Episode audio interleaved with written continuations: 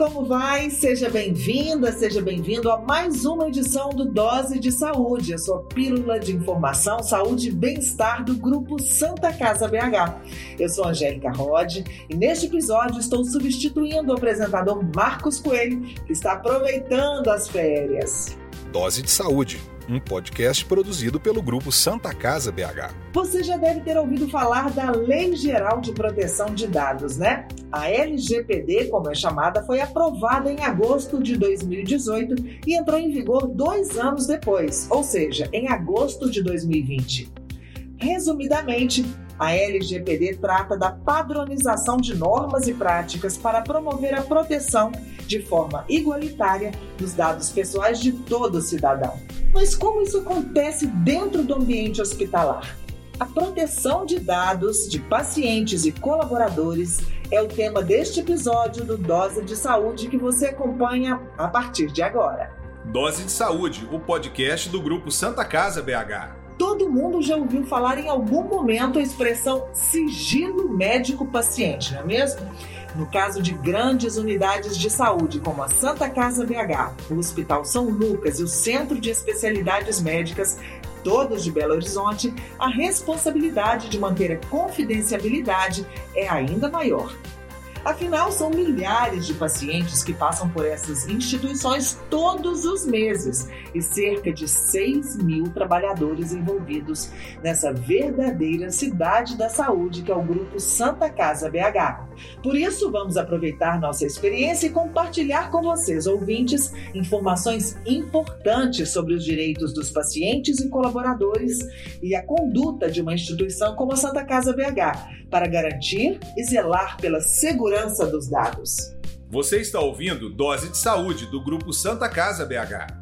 E para bater um papo sobre Lei Geral de Proteção de Dados dentro de um hospital, nós recebemos doutora Carolina Rodrigues, gerente jurídica e de gestão de documentos do Grupo Santa Casa BH. Tudo bem, doutora Carolina? Tudo bem, Angélica. É um prazer estar aqui. Obrigada pelo convite. Seja muito bem-vinda. Também participa conosco Vivian Andrade, especialista em governança, riscos e compliance. Tudo bem, Vivian? Tudo bem, Angélica. É um grande prazer estar aqui com vocês. E completa nosso time nesta edição do Dose de Saúde, o coordenador de governança e infraestrutura do Grupo Santa Casa BH, Everton Lousada Castro. Tudo bem, Everton? Tudo bem, Angélica. Muito obrigado pela oportunidade de vir aqui falar um pouquinho sobre LGPD e sobre segurança da informação. Doutora Carolina, vamos começar do início então. De forma geral, por que, que a área da saúde é tão impactada pela Lei Geral de Proteção de Dados? É, então, Angélica, em que pese a área da saúde ser regulada há muito tempo, a LGPD trouxe para a gente novidade indicando o que são os dados pessoais e o que são os dados pessoais sensíveis. O dado pessoal, ele é uma informação que individualiza uma pessoa. É, ou seja, um nome completo, um CPF ou conjunto de informações que a gente pode definir quem é aquela pessoa. Então, parte do nome é, em conjunto com a data de nascimento e endereço, a gente consegue definir. O dado pessoal sensível, ele é mais crítico porque são informações relacionadas a uma pessoa, mas que pode causar uma discriminação com, com ela, né? Então, dentre os itens elencados na lei, a gente tem as informações de saúde do indivíduo. Então, por isso, as instituições de saúde que tratam esses dados, né, em razão da sensibilidade dos próprios dados, é, são regras mais rígidas que a gente tem que seguir para garantir a segurança né, das informações do paciente e da transparência desse tratamento dos dados. Bom, isso com relação à área da saúde. Da né? saúde. Mas, por exemplo, a, a, a, religião da pessoa é um dado sensível? É um dado sensível. Ela pode causar uma certa discriminação, não pode? É opção é, religiosa, você falou. Orientação sexual também? Também é um dado sensível, né? Ela pode gerar uma certa discriminação. É, a lei traz para a gente, né, certos. É, ela elenca para a gente os itens, o que pode gerar, assim, uma discriminação. Então a gente tem que ter muito cuidado no tratamento desses dados. Eu estava conversando com o Everton antes da gente começar essa gravação e ele estava me contando que a, a, a, o rosto da pessoa, né? a imagem da pessoa também é um dado sensível, é isso? É? Isso, a Agência Nacional de Proteção de Dados ainda está é, em discussão se isso vai entrar em vigor ou não. Se a face vai se tornar efetivamente um dado sensível. Se isso acontecer, vai ter uma reviravolta muito grande na lei, pois é, circuitos de câmeras internas, é, fotos que a gente tirar e aparece um terceiro atrás, isso tudo vira. É, é uma identificação. Exatamente vira uma identificação de uma pessoa, é, isso pode ser usado. Então, se eu estou passando na rua onde tem um circuito de câmera e eu tenho a convicção de que ele pegou o meu rosto, eu posso chegar até aquela pessoa e dizer que eu não quero que a minha imagem seja vinculada naquele circuito de câmera. E isso ainda está em discussão. Se entrar, se a face entrar como dado sensível, a gente realmente vai ter muito trabalho para conseguir fazer isso acontecer aqui no Brasil. Gente, isso é uma revolução, então, né? Porque daqui a pouco a gente não tem mais controle de nada. A gente não pode tirar uma foto na praia. Exatamente. O objetivo é exatamente o contrário, Angélica. Porque a questão é a seguinte: o dado pessoal é um dado pessoal, ele é meu. Eu só vou compartilhar e só vou é, entregar aquilo que me identifica para quem eu autorizo.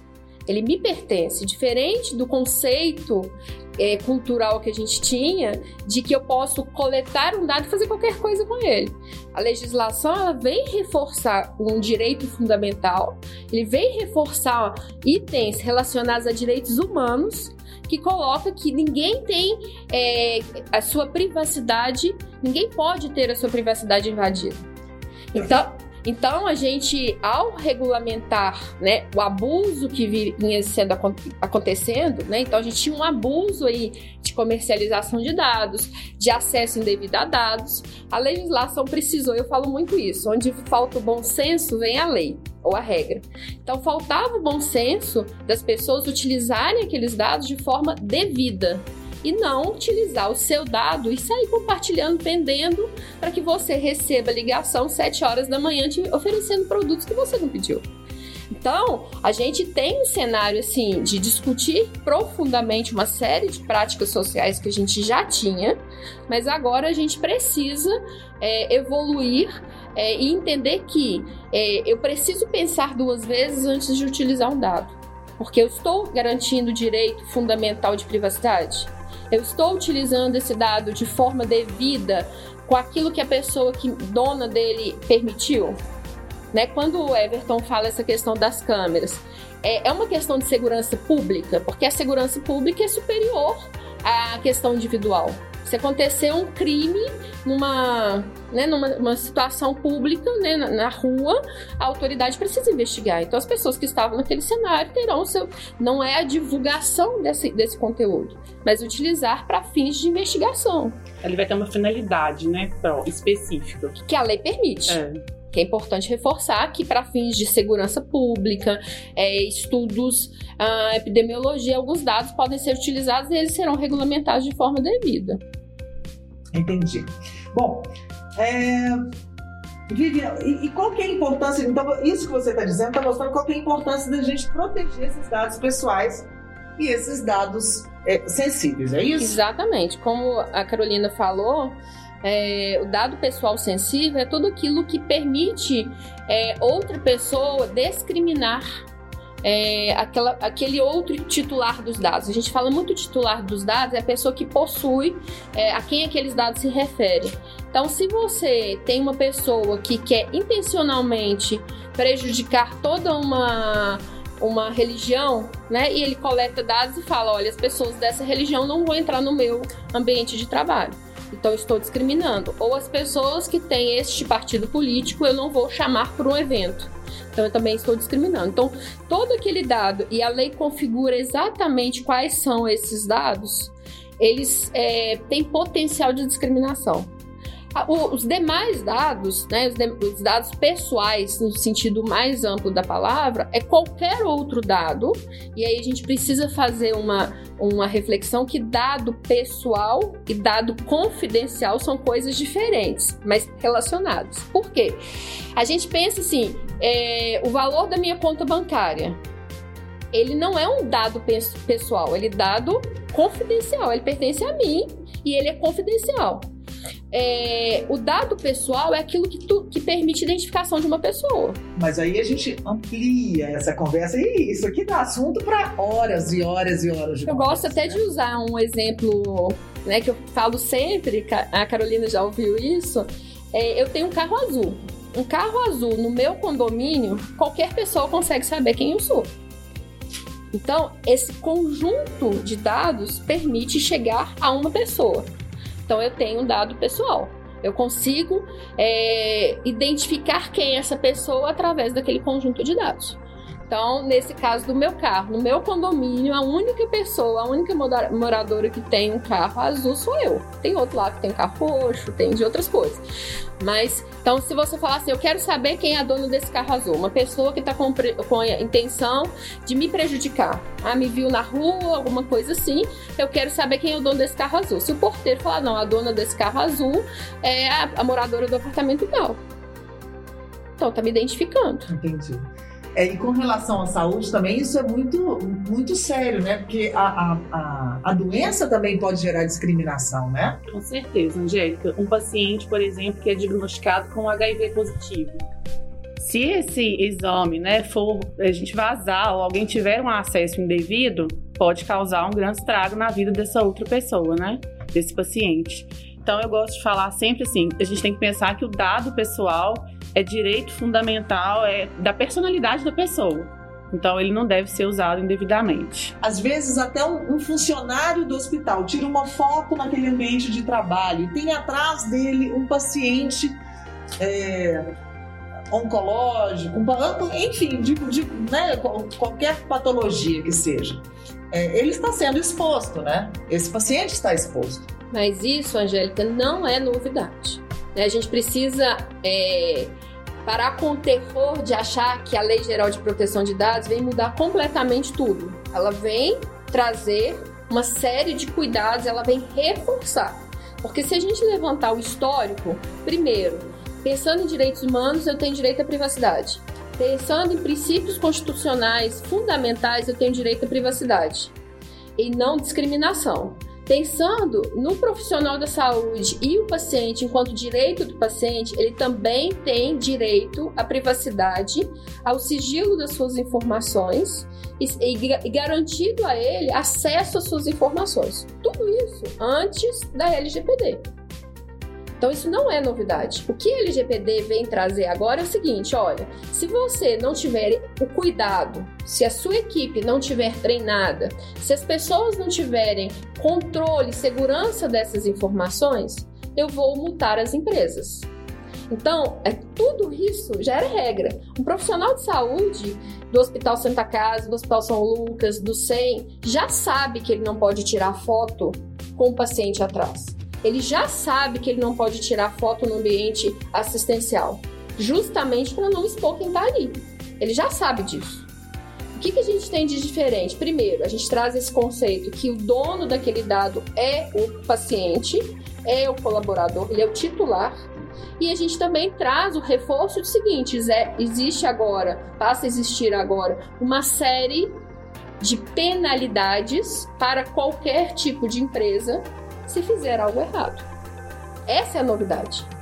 Então, tirar foto não é novidade para ninguém. A gente já espera que ninguém faça isso, né, Carolina? É, é assim, interessante que a Vivi falou, porque assim que a lei foi publicada, algumas, a gente teve algumas notícias. Ah, a pessoa entrou, ajuizou uma ação contra a empresa X porque ela usou indevidamente os dados. É, e assim, a condenação, a eventual condenação, é embasada não na Lei Geral de Proteção de Dados, mas te, já tem há, muito tempo, como a Vivian disse, é, regras específicas para esse, né, para essa utilização. O CDC, o Código de Defesa do Consumidor, é, ele é muito é, específico nisso. Então, isso já não é novidade, a gente já está acostumado na área da saúde, né? Como ela é bem regulamentada, isso já existia, então, nossos profissionais agora só estão sendo conscientizados né, sobre esse tratamento. É, acaba que isso vira uma conduta mais rigorosa, né? Ela precisa ser mais rigorosa. E aí tem muito trabalho pro Everton, né? Porque do ponto de vista de segurança da informação, aí ele tem mais controle aí, né, Everton? A gente conseguir fechar o perímetro para que essas informações não vazem é um trabalho árduo, mas que também não é novidade né, a ISO 27001, a, a, a, Manual de Boas Práticas do ITIL, que já vem norteando aí o, o, o segmento de tecnologia há, há alguns anos, sobre as melhores práticas, o que fazer para proteger os dados do paciente, a integridade de todo o ambiente tecnológico, é, ele, ele foi incorporado à LGPD. Então, basicamente, nós precisamos pegar esses manuais e colocá-los na prática funcionando dentro da instituição.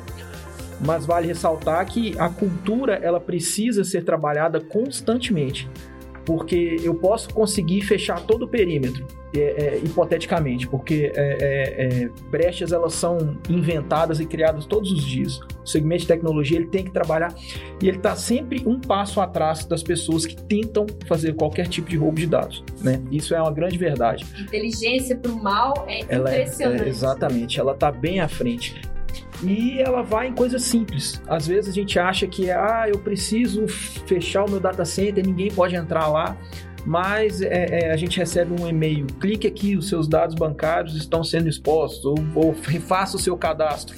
Vai em cima de coisas simples. Às vezes um rapazinho de 11 anos de idade que mal começou a mexer, que consegue uma lista de e-mail, manda e ali ele consegue fazer um estrago absurdo na vida das pessoas e das organizações a partir de agora mas é a cultura que ela tem que ser, ela tem que ser é, é, insistentemente trabalhada.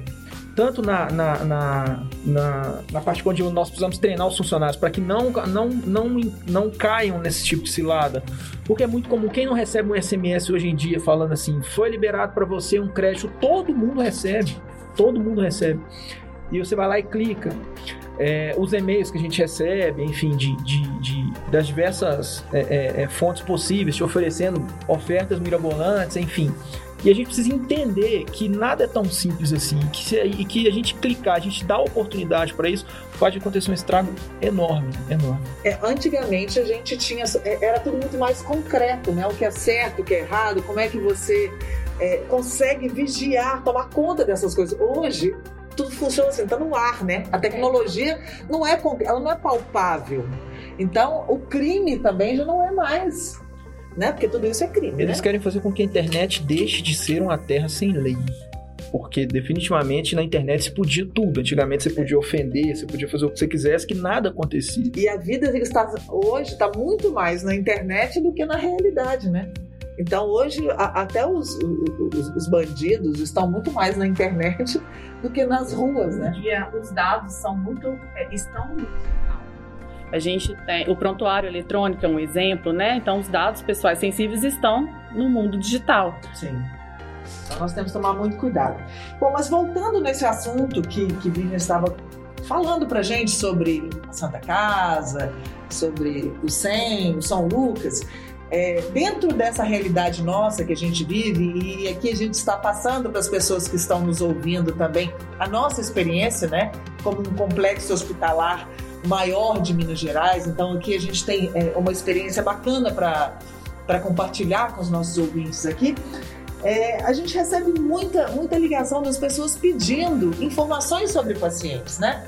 Então telefona para cá e fala: Ah, eu queria saber um fulano de tal, é meu amigo, é meu vizinho, estou preocupado com ele, queria saber como é que está, como é que ele está.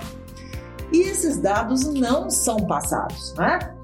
Por que, que não são passados? Quem vai, doutora Carolina, fala pra gente, por que, que isso não pode ser passado? Então, esse dado, ele é sigiloso e caracterizado na LGPD como dado pessoal sensível. Então, só quem é o titular desse dado, o paciente, é que pode autorizar um terceiro ter acesso é, a gente dá essa informação né, para um terceiro e então é assim, quando a pessoa ela é internada, ela tem que é, é, existe ali um vínculo com, com uma pessoa que é responsável por receber as informações sobre aquele paciente, é isso? É, ele pode autorizar ou não. É, porque ele às vezes tem ele essa não possibilidade. está, né, não, não está consciente, não pode. Não está confortável em autorizar que alguém ou receba. não está, É, a gente tem os dois cenários, né? Então a gente tem o cenário da pessoa que ela tá inconsciente, ela não pôde autorizar, né?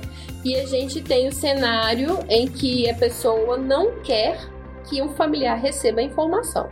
Então, a pessoa inconsciente, aí a gente vai pelas vias de responsabilidade. Então, quem tem vínculo formal, né, com aquela pessoa que está internada. Então, aquela pessoa vai receber informação. E se o, o, paciente fala assim, olha, não quero que meu irmão tenha informações, eu não quero que meus pais tenham informação. Às vezes é uma internação de temas sensíveis, né? E que ele não quer se expor para sua família. Ele tem esse direito.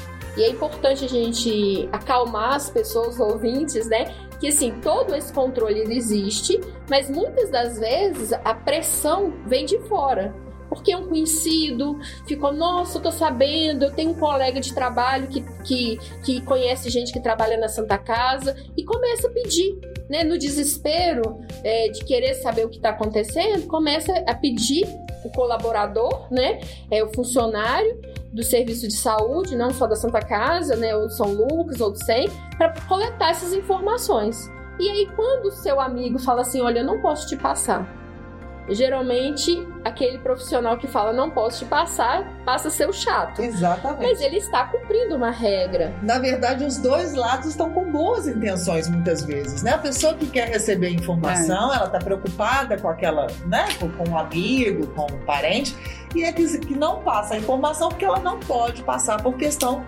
de lei, né? É. E então... a gente sempre orienta, não só né, nos serviços de saúde, olha, procure o familiar busque as informações que você é, deseja tanto saber com o familiar do paciente que está sendo assistido. Porque é a pessoa que está recebendo as informações. Aí, mais uma pergunta importante que a gente é, continua nesse, nessa mesma linha. Quem tem acesso ao prontuário do paciente? Quem pode ter acesso a esse prontuário?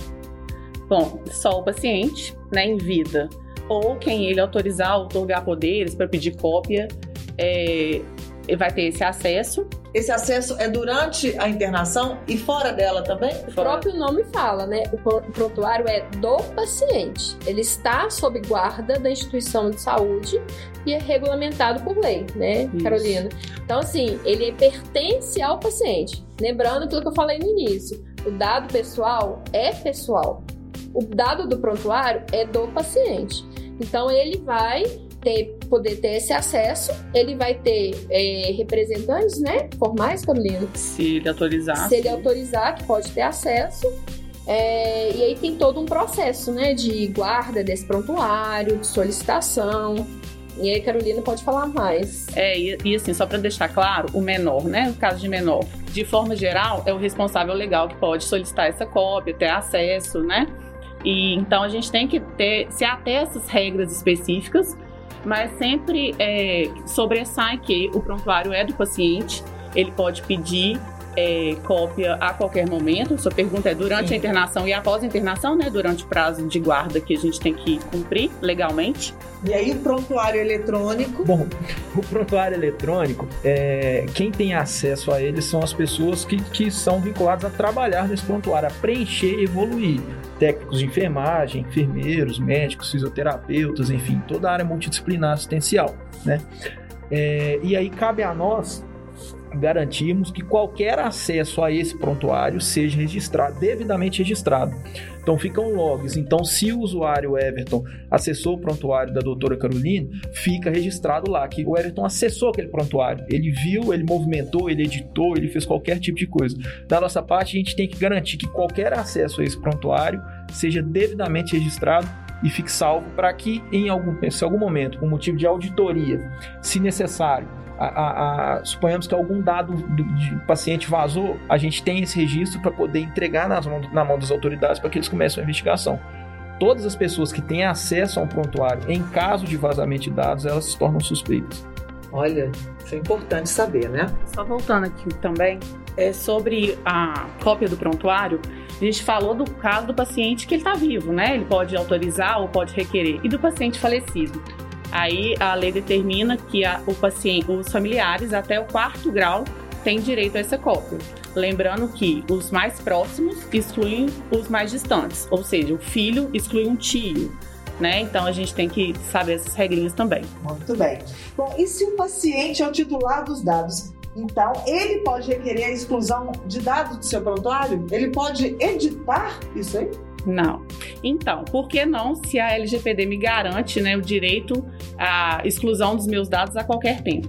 Porque o hospital ele é obrigado a guardar esse prontuário por 20 anos.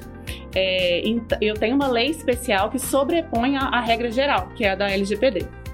E isso é importante reforçar que não dá para sair apagando todos os dados, né? O que você pode solicitar, olha, eu quero que exclua os meus dados, ou seja, é, eu vou parar, por exemplo, de uma, uma empresa, ela vai parar, então um banco. Tá, vou pegar um exemplo que fica mais fácil. Todo dia a gente recebe ligação de banco oferecendo uma série de coisas.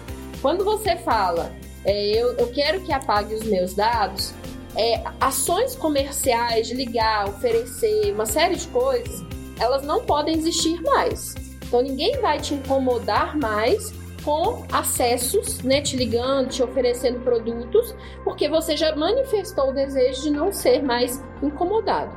Porém, o banco tem obrigação de guardar esses dados, é, informações financeiras, por uma série de outras leis que regem a atividade dele. Então, é, existem, é, a lei LGPD, ela traz essa questão da privacidade, da não discriminação, da pessoa não ter, é, ser acessada com base nos seus dados pessoais ou pessoais sensíveis, mas existem outras leis que elas garantem que o serviço continue funcionando. Então, esse dado vai ficar guardado? Sim, mas eu não vou incomodar, acessar ou oferecer produtos para aquela pessoa que pediu para não ser mais incomodada. Gente, até agora nós falamos de vazamento de dados de maneira intencional, né? Mas existem também situações em que a pessoa pode vazar informações até mesmo sem querer. Vamos dar alguns exemplos disso para quem está nos ouvindo aí? Claro, Angélica. São muitos erros é, que a gente vê diariamente no hospital, em clínicas, como preenchimento de fichas e, e registros na recepção, em voz alta, né, na presença de outras pessoas. É, falar o diagnóstico de um exame também na presença de terceiros e o próprio manuseio de prontuário por profissionais que não estão envolvidos na assistência. Não é só porque eu sou um médico que eu posso ter acesso a um prontuário de um paciente que eu não estou tratando. Isso tá? é interessante o que o Everton falou, porque eu sou enfermeira também, tá, gente? Então, que, que acontece? Às vezes, por curiosidade, ou interna um famoso, né, em uma instituição de saúde, todo mundo corre lá e quer saber o que está acontecendo. Por pura curiosidade. E o Everton tá lá guardando o log de todo mundo. Ele falou lá, tá registro, né? O log é o usuário de quem acessou, quando acessou e pode ser questionado. Ainda que não tenha vazamento, pode haver um questionamento. Mas, Everton, por que, que você acessou aqui se você não é um profissional de saúde? Vive, por que, que você acessou aqui se você não está cuidando desse paciente? Então, no processo interno mesmo de verificação, de compliance, a gente pode verificar para que, que você foi acessar aquele prontuário. Bom, então, já que estamos falando sobre isso, Doutora, como é que o, Grupo Santa Casa vem tratando a LGPD e quais são os pilares, né? Ela, ela se baseia aí é, em alguns pilares com relação a essa proteção de dados. Então, Angélica, desde a publicação da lei, a Santa Casa vem promovendo diversas ações de conscientização e de correção mesmo, né, da, dos processos é, para uma mudança de cultura é, mapeamos todos os setores, levantamos todas as informações né, de dados pessoais tratados na instituição. E com base nisso, os setores enviaram para a gente as evidências de cumprimento da legislação. É, o que não pôde ser evidenciado, a gente é, informou como um ponto de melhoria né, para cumprimento integral dessa legislação. É importante reforçar também que a gente tem três grandes é, linhas de atuação. Né? A gente olha a conformidade com a legislação, com as políticas, com os processos internos. A gente olha os aspectos de segurança da informação, como o Everton colocou, e a gente trabalha toda essa questão cultural. Então, são três grandes frentes de trabalho. Então, a gente tem não só a lei, mas a gente tem, transformar essa lei em processos, regras, é, orientações internas a gente tem toda a questão tecnológica que o Everton, né, colocou pra gente, se quiser colocar mais alguns desafios, né? E a gente tem essa questão cultural. Então, o mais importante é deixar todos os ouvintes tranquilos, né? Que tem um grande trabalho sendo realizado, é muito trabalho, até pelo tamanho da, da instituição, mas que a gente está cuidando disso, da cultura e todos nós fazermos os nossos papéis, né? O paciente autorizar adequadamente, o colaborador acessar aquilo que precisa e trabalhar de forma que a gente não tenha é, situações de vazamentos, de insatisfação ou de qualquer prejuízo para o titular de dados. Bom, então aproveitando aí que você já deixou um recado né, para as pessoas que estão nos ouvindo, eu queria que cada um é, é, rapidamente, né, dissesse para a gente aí um recado importante com relação ao LGPD e os direitos né, do cidadão? Então, Angélica, eu quero falar até duas coisas, mas bem rapidinhos. Uma premissa aqui que a Vivi já até colocou durante o nosso papo, que o dado pessoal é pessoal. Eu acho que isso já diz muita coisa, apesar da simplicidade da frase. E o slogan aqui do nosso projeto no Grupo Santa Casa, que é, eu acho muito interessante e a gente usa isso todos os dias, que proteger é zelar, privacidade é cuidar, LGPD para valer.